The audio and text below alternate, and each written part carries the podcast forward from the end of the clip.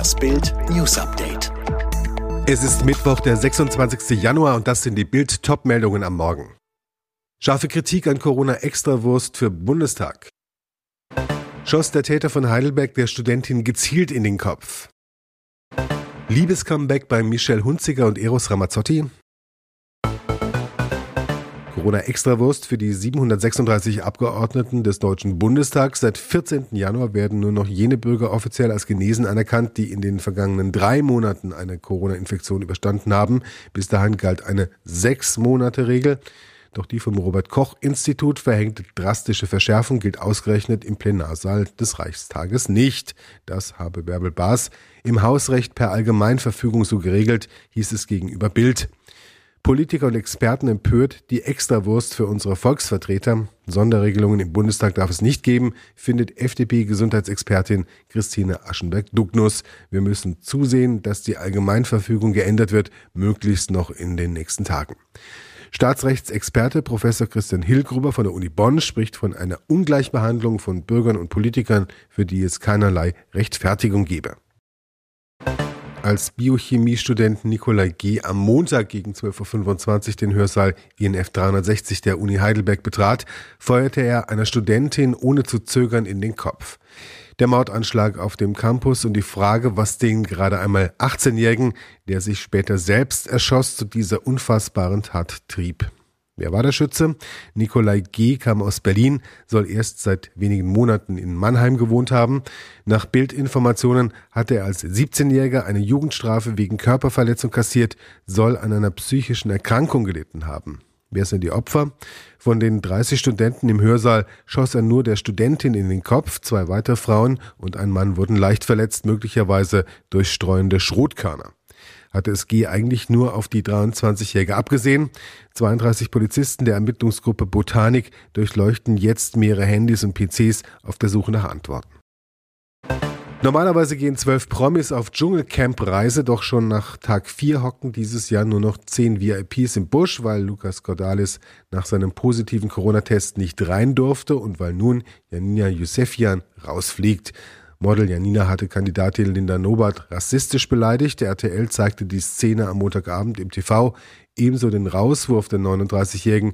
Sie musste am Dienstag direkt die Heimreise nach Deutschland antreten, darf nicht mehr in Südafrika bleiben.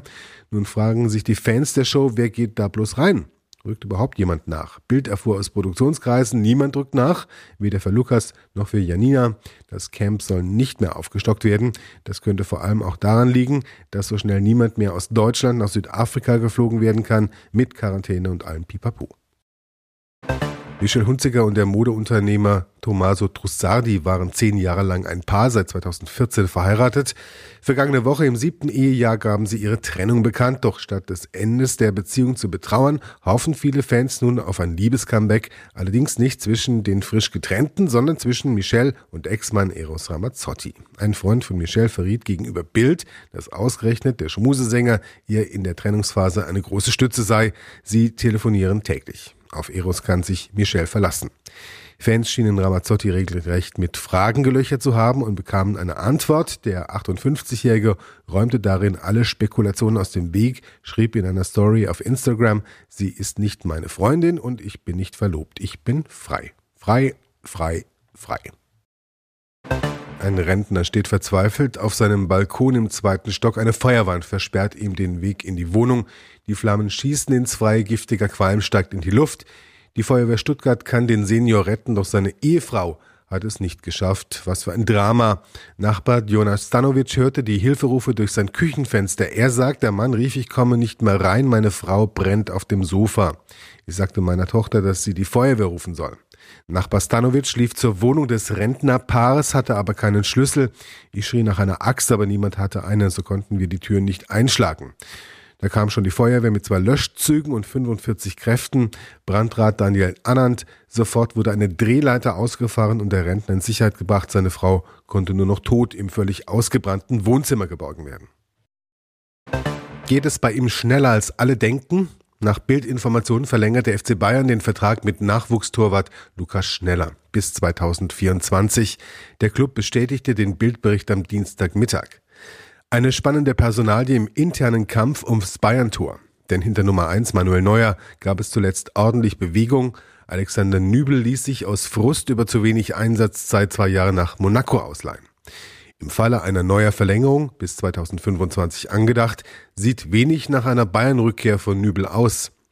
Sven Ulreich hat deswegen gute Karten, nochmal einen neuen Vertrag zu bekommen. Wie es genau mit der Nummer 2 ab Sommer weitergeht, ist aber noch nicht klar. Bild erfuhr im Kampf, der Nachwuchskeeper hat schneller intern ordentlich Boden gut gemacht auf die aktuelle Nummer 3, Christian Früchtel. Wer weiß, ob Lukas am Ende schneller der neue Neuer wird als Nübel. Alle weiteren News und die neuesten Entwicklungen zu den Top-Themen gibt's jetzt rund um die Uhr online auf Bild.de.